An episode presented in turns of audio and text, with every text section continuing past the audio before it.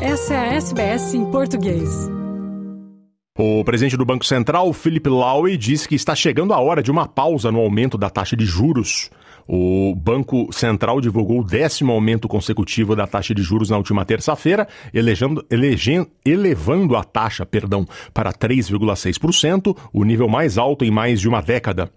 Falando na cúpula de negócios do Australian Financial Review em Sydney, Philip Lowe diz que o Conselho do Banco Central discutiu o momento de manter as taxas de juros inalteradas na reunião de ontem. We also discussed that with monetary policy now in restrictive territory. We are closer to the point where it will be appropriate to pause interest rate increases to allow more time to assess the state of the economy.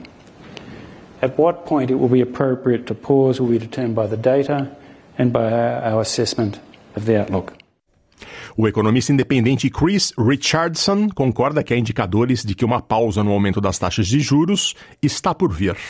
Whether you look at wages, whether you look at the monthly inflation data, whether you look at jobs and unemployment, uh, whether you look at the continuing weakness in uh, consumer sentiment, a bunch of things are telling us uh, that the economy is slowing and the Reserve clearly thinks it's going to have to raise interest rates at least one more time.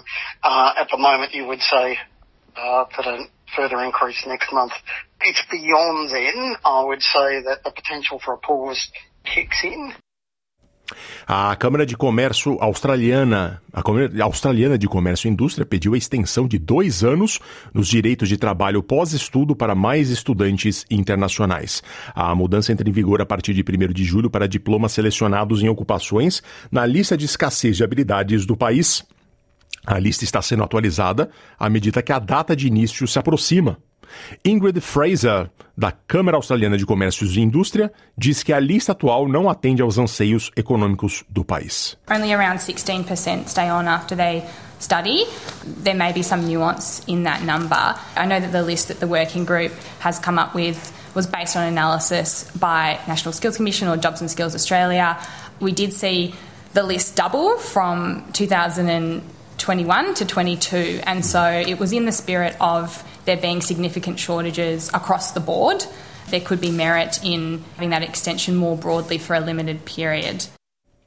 A oposição federal diz que o plano do governo de lançar uma loteria de vistos para as ilhas do Pacífico ameaça tirar dos trilhos o sistema de imigração da Austrália. A coalizão votará contra a mudança proposta na lei de imigração que concederia residência permanente a 3 mil ilhéus do Pacífico a cada ano.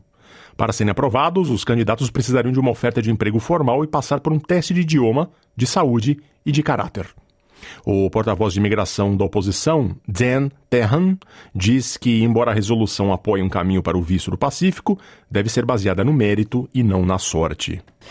This has the potential to turn Australia's immigration system on its head. Instead of Australia's current immigration policy, which is based on attracting skilled migrants who contribute to the economy, the government proposes to introduce a lottery to decide who can become a permanent resident. That is why we oppose this bill. Clima, comércio, segurança e cricket estarão na agenda da visita do premier Anthony Albanese à Índia a partir de hoje, em sua primeira visita ao país como primeiro-ministro. Albanese lidera uma delegação empresarial de representantes de setores como mineração, energia, aviação, educação e finanças, bem como ministros de comércio e recursos, para discutir a energia renovável. Uma área-chave de discussão será a tecnologia relacionada ao clima, com a Índia estabelecendo meta de 50% de energia renovável e 30% de veículos elétricos até 2030. O primeiro-ministro diz que empresas e pesquisadores australianos podem desempenhar um papel fundamental na redução de emissões de carbono da Índia. Quer ouvir mais notícias como essa? Ouça na Apple Podcasts, no Google Podcasts, no Spotify ou em qualquer leitor de podcasts.